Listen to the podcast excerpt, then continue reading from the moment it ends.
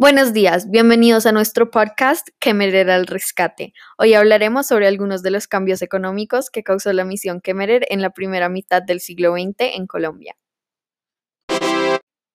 Antes de empezar, daremos un poco de contexto histórico acerca de lo que estaba pasando justo antes de la llegada de la misión Kemmerer.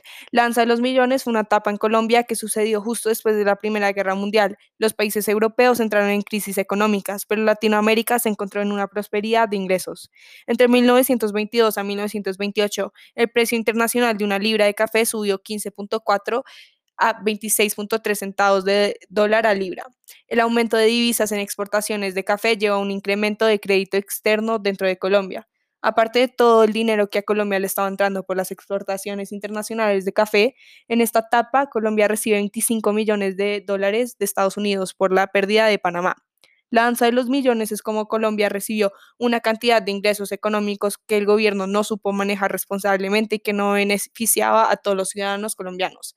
Por lo tanto, el presidente Pedro Nelo Ospina decidió traer la misión Kemmerer a Colombia en 1923 para tener una reforma económica dentro del país.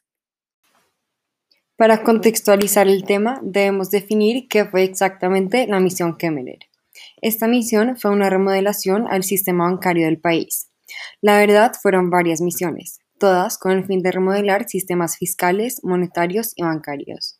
La misión toma el nombre del economista americano Edwin Walter Kemmerer, quien empezó la misión con la iniciativa de organizar el sistema de leyes en vez de cambiarlo completamente. Esta misión también fue aplicada a otros países latinoamericanos como Bolivia, Chile, Ecuador, Guatemala, México y Perú.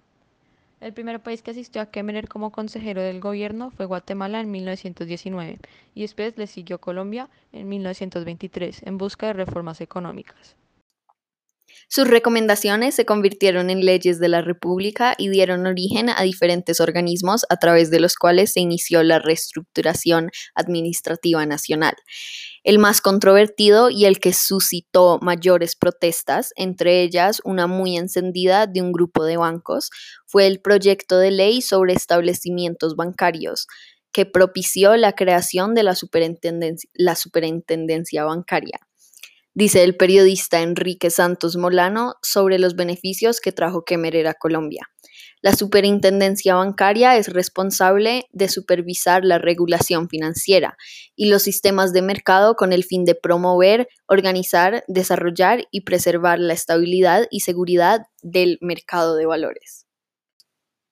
La ley de timbre, la cual reorganizó el sistema de aduanas, la ley de Contraloría, cambiando la Corte de Cuentas y creando la Contraloría General de la República, y por último, la Ley sobre Fuerza Restrictiva del Presupuesto, la cual limitó el poder del Parlamento sobre el gasto público, y dejándolo en el Poder Ejecutivo. Todas estas leyes fueron denominadas como leyes de proteccionismo. Sin embargo, el sistema recibió bastantes críticas. Muchos colombianos la bautizaron como una ley de conquista, con el pensamiento de que el país no debía consolidar leyes sobre la economía. Para cerrar este episodio de al Rescate, reflexionaremos acerca de los impactos más importantes que trajo la misión. Es curioso pensar que un sistema que trajo semejantes cambios a nuestra economía haya sido fundado en el exterior. Definitivamente se puede ver un patrón a lo largo de la historia colombiana. Muchas ideas pertinentes son extranjeras. Como ya hemos explicado, la misión Kemmerer fue un paso crucial para el desarrollo de la economía colombiana hacia la modernidad. Lo más importante que se puede ver hoy en día es el Banco de la República, base de los bancos en nuestro país. Con esto cerramos este episodio. Hasta la próxima.